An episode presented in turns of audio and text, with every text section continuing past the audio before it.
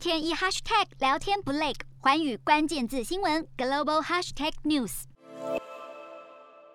东协各国近期正召开视讯高峰会，而在这场会议中，泰国总理帕拉育呼吁各国应该团结对抗新冠疫情，同时也应该设法重振东协的经济实力。泰国总理帕拉育表示，东协各成员国之间应该确保供应链连通性，以利东协市场流通顺畅。另外，帕拉育和印尼总统佐科威也在这场视讯峰会上表示，东协各国之间应该实施疫苗护照、设立旅游通道等措施，并逐步开放。跨境旅游，透过多管齐下的方式重振旅游业和东南亚地区的经济，瞄准新南向商机，剖析东南亚发展。我是主播叶思敏，每周五晚间九点记得锁定，看见新东协就在环宇新闻 MOD 五零一中加八五凯擘二二二及环宇新闻 YouTube 同步首播。